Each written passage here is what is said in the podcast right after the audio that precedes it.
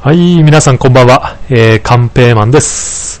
第3回目のポッドキャスト、えー、お送りしたいと思います。えーっと、第2回昨日だったんですけど、あのーまあ、次回は木曜日ぐらいになるかなって自分でも思ってたんですけどね、あの、今日、この後、えー、東京国際映画祭に映画を見に一本、ん？映画を見に行くんです。なんか今おかしいこと言ったね。映画を一本見に行くんですけど、その前にちょっとだけ時間があるんで、えーっと、今ここ、普段、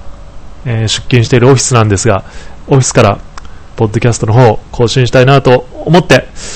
えーマイクに向かっています。えっと、ちなみに今日見てくる映画はですね、アメリカ映画、まだ日本では公開されてないんですけど、えー、なんて読むんでしょうね、1408号室かな、1408号室っていう、なんか、まあ、物語としてはニューヨークのですね、えーと、ホテルが舞台なんですけど、まあ、宿泊した56人が自殺したという謎の部屋、1408号室。一人の作家が真相を探るべく宿泊するが、点々点。幻想なのか、それとも現実なのか、彼もまた自殺する運命なのか。っていうですね、えー、まあ、サスペンス系ですかね。えージョン・キューザック主演です。あのーまあまあメジャーな方だと思います、俳優としては。楽しみにしてますけど、まあ9時ちょっと前ぐらいからの上映なんで、まあもう少ししたら六本木に向かってふらふら出かけようかなと思ってます。えーもう前から伝えてるように、今週がですね、あの第21回東京国際映画祭ウィークになってます。26日の日曜日まで開催で、まあ1週間ぐらいの開催なんですけど、あのーなんで僕がこんなに映画を見ているのかっていうことについてちょっとだけお話ししとこうかと思うんですけど、実はね、ちっちゃい頃とか、まあ学生時代、まあ学生時代って言っても高卒なんで高校までですけど、高校とか社会に出て東京に来てからもそんなね、あの、好んで映画は見てなかったんです。あの、たまにテレビでね、日本語吹き替え版で夜放送されてるものを目にしてたくらいで、レンタルビデオショップに行って映画のレンタルをするってわけでもないし、あの、本当にたまにですね、本当にたまに、あの、テレビで見てるぐらいでした。で、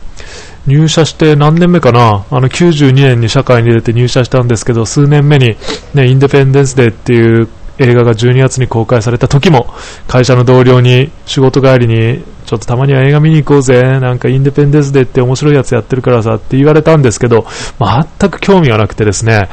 あの1800円ぐらい払ってああいうものを見に行く感覚が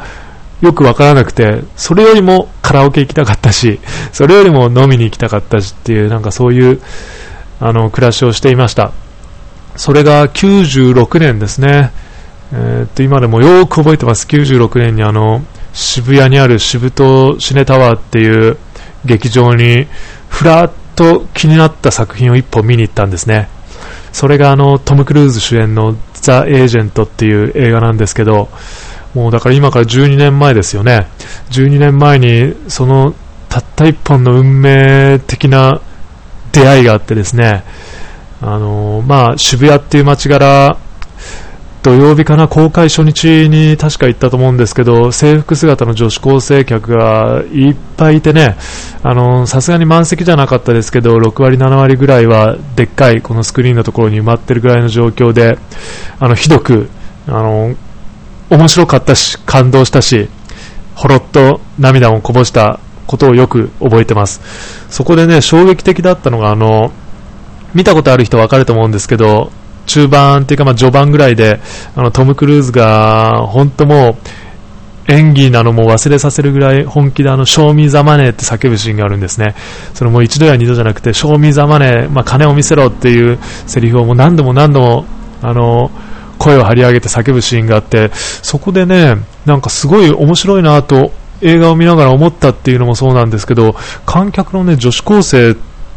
たちとかも、数名なんか一緒にね、賞味ざまねとかってこう、叫んでるんですよ。それがなんか結構ショックで、うわ、女子高生は、これが東京の女子高生なのかっていうなんか、あのーはっちゃけぶりを見させていただいたなっていう、なんかそんな風に今もあのよく記憶しています。で映画自体本当に面白くてですね、あ、これが映画館の大スクリーンで見る醍醐味なんだなっていう、で、今でこそあの一人の世界に没頭できるっていうことで映画が好きな面もありますけど、あの時なんかこう、同じ空間の中にいる見ず知らずの人ともなんか感動を共有できる、そんな感覚を初めて経験してですね、まあ、音楽ライブとかは結構行ってましたけど、それに近いような感動の場であるんだなと思って、あの、そこから徐々に映画を見出しました。で確か、もうこれもあの何も見ずに喋ってるんで間違ってたらごめんなさいって感じなんですけど、確かその年の年末、96年のクリスマスぐらいに、あの映画タイタニックが公開されて、えー、っと、そういったものも、もう劇場で2回ぐらい見てたんで、もう96年にザ・エージェントと出会ってからは、割と、あの、人並み、まあ人、一般の人が見るような映画は、あの、ほぼチェックするぐらいになってたのかなと思います。で、97年、あのー、9月ですよね。ちょっと後で一応確認しておきますけど、1997年の9月に、あの、マトリックスっていうまあ、キアヌ・リーブス主演のですね、キアヌ主演の映画が公開されて、それを劇場で2回見たんですよね。で、劇場で2回見たときに、まあ、あの、哲学的な部分の、あの、物語、ストーリーの奥深さも感じながら、あとはまあ、やっぱ誰もが思うけど、アクションシーンの斬新さ、撮り方だったりとか、あのー、そういう度肝を抜くようなアクションシーンに、こう、本当見てて楽しさを感じて、まあでもそんなにその97年、98年ずっと燃えてたわけじゃないんですけど、それがね、2003年、まあマトリックスイヤーって言われてましたけど、2003年に、まあ、続編の2と3が同じ年にほぼ同時に公開されるっていうニュースを知ったのが、まあ、2002年のうちだったか2003年入ってからか忘れましたけど、その時にこうなんか、ずっと心の奥底にしまっていた、そのマトリックスっていう1作目の映画への思いがですね、またこう爆発した感じになって、まあ、2と3公開前に当然1を見直したりとかしてる中で、あのー、本当に本当に見れば見るほど噛めば噛むほどって感じでですね、マトリックスのその世界にはまっていきました。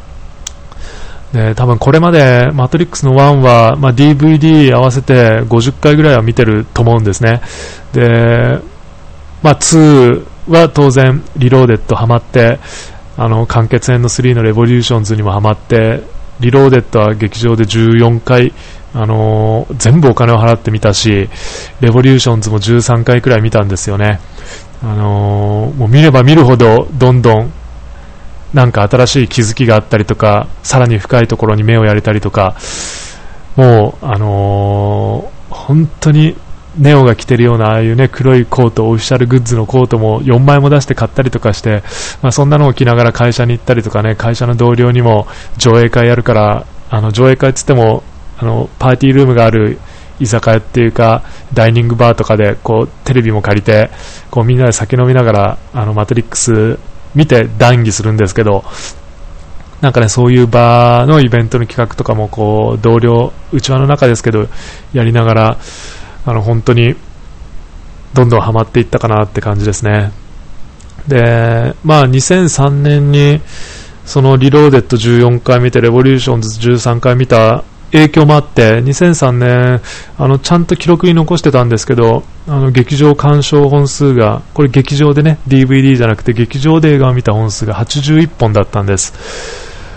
まあ、12ヶ月の間に81本、そのうちの3分の1くらいはマトリックスシリーズってことになりますけど、まあ、それでも人並み以上には十分見て相当大金をつぎ込んできて、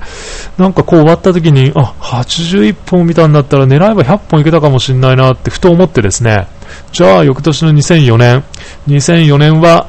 100本を目標にしよう。つって、もう元旦が映画の日で、毎月1日映画の日で安いんで、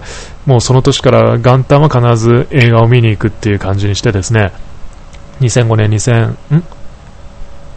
?2004 年、2005年、2006年ぐらいまでそんな感じにしてましたけど、結果100本目標にしたら、まあ、年の半ばぐらいで100本実は楽々クリアしちゃってですね、あのー、2004年は192本の映画を見ることができました。ただ、その2004年はですね、動くに動けなかった週末があるんですね。それはあの、地元、新潟の三条で起きた、えー、っと、水害、えー、っと、水害ですね。あの、豪雨による水害、それと10月に起きた新潟中越地震。これで、3、4週間分ぐらい土日映画を見に行きたくても行けなかったりとか、あの、なかなか家から出れる状況じゃなかったりとかっていう時があったんで、まあ、それでも192行ったってことは、やっぱりまともに見てたら、200本いけるんじゃないかなと思って、で、年間365日しかないのに、200本の映画を見るって、一サラリーマンとしてはものすごいことだと思うんだけど、でも192本見た実績からすると200本余裕だろうなと思って、2003年、4年、2005年ですね、3年目、ちゃんとカウント出したしだした3年目に、あの、200本目標でスタートして、えー、っと、239本を見てしまいました。もうほとんどアニメと、まあ期待していない邦画を除いて、シネコンに落ちてくる、まあ、シネコンで上映される映画のほとんどを見たっていう感じで、まあ、ミニシアター系も行ったりとか、仕事で東京出張の時は新潟でやってない映画をこう、日本3本見てから帰ったりとか、あのー、そんなこともしてました。でも、こう、目標を持ってそれに挑むっていうのも、すごいことだと思うんですけど、やっぱりそれだけ短期間に集中してたくさんの作品を見るってことはですね、これ本当にやっぱり、あの、自分にとってものすごいことだったなって今振り返っても思います。あの、ただ単に感動してよかったとか、わー楽しかったとか、わー今回はつまんなかったなっていう、なんかそれだけでも映画って十分楽しめるもんだと思うんですけど、あのまあ、監督とか原作者とかがね、どんな思いを持ってこの作品作ってこの作品の撮影をして俳優とかもどんな思いで演じてるんだろうとかまあそんなことをずっと考えながらね物語を追ってたらストーリーも頭に入ってこないんであの極端にそこまで考えて見てるわけじゃないですけれどあのなんか一つでもその映画から得れるもの気づきをいただいたりとか感動をいただいたりとかうわこのセリフ心に刺さったなっていうものを一つ見つけたりとかなんかそういうことに楽しみを得ながら毎週のようにあの、まあ、競馬ファンが毎週毎週競馬場に通うかのようにですね僕はあの映画館に通い続けていたあの3年間だったなと思います。で、まあ、239本見た2005年の実は12月にですねあのー、まあ、今お世話になっているネットワーク地球村の高木義行代表の地球環境講演会を聞いてあのものすごいショックと気づきを得たんです。でその話はまあ今日この後すると長くなっちゃうんでまた別な機会にさせていただきますけどそれが2005年12月であのそれからですねやっぱり自分の中で大きく何かが変わり始めてお金のお金の使い方、使いどころも変わり始めてなので2006年入ってもしばらくは映画鑑賞の勢いは落ちなかったんですけどもう2006年の3月ぐらいからはですねあの本当に見たい作品だけに絞って月に数回ぐらいしか見るのをやめようっていうかなんかあの映画にあまり興味がいかなくなりました。自然とそれ以外のこと、もっと世界のことだったり、地球環境のことだったり、どうしたら、あの、このおかしな日本を、こう変えていけるんだろうっていうか、なんかそういう方向に自然と興味関心が向き始めた2006年初頭ですね。あの、気がついたら、年間数十万円かけて通っていた映画館に行くこともなくなったし、あのもう映画に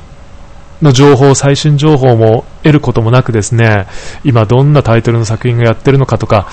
今どんな作品が人気なのかとか、なんかそういったことも知らぬまま、あの、過ごす普通の人になってました。だけど、振り返るとこの3年間でたくさんの映画を見て、たくさんの感動して、たくさんのことを感じて、それがあったからこそ、こう、あの時、環境講演会聞いた時も、本当に深いところで感じることができたんだろうし、その感じた思いを、あの、こうやって他人に伝えることもできるできるようになった大きな理由の一つがあの3年間のたくさんの映画との出会いだったんだと思います。まあそうですね。そんな感じでまたちょっと時間もなくなってきたんで第3回こんな感じで終わりますけどまたあのね、この1週間も映画漬けになっているように本当に見たいなって思うときはこれからもねあのお金をケチって見ないっていうわけじゃなくなんか心が求めてるときは見た方がいいかなと思ってます。あの、日常の息抜きぐらいの気分でもいいですし、やっぱりたくさんのものを、ものやことを見聞きしてね、いろいろ感じることって大切だし、あの、やっぱりね、心に潤いを与えてくれるものだと思ってます。日常生活の中で潤っていけるいければ一番いいし、まあ、今の僕はあの、それに近い部分もあるんですけどなんか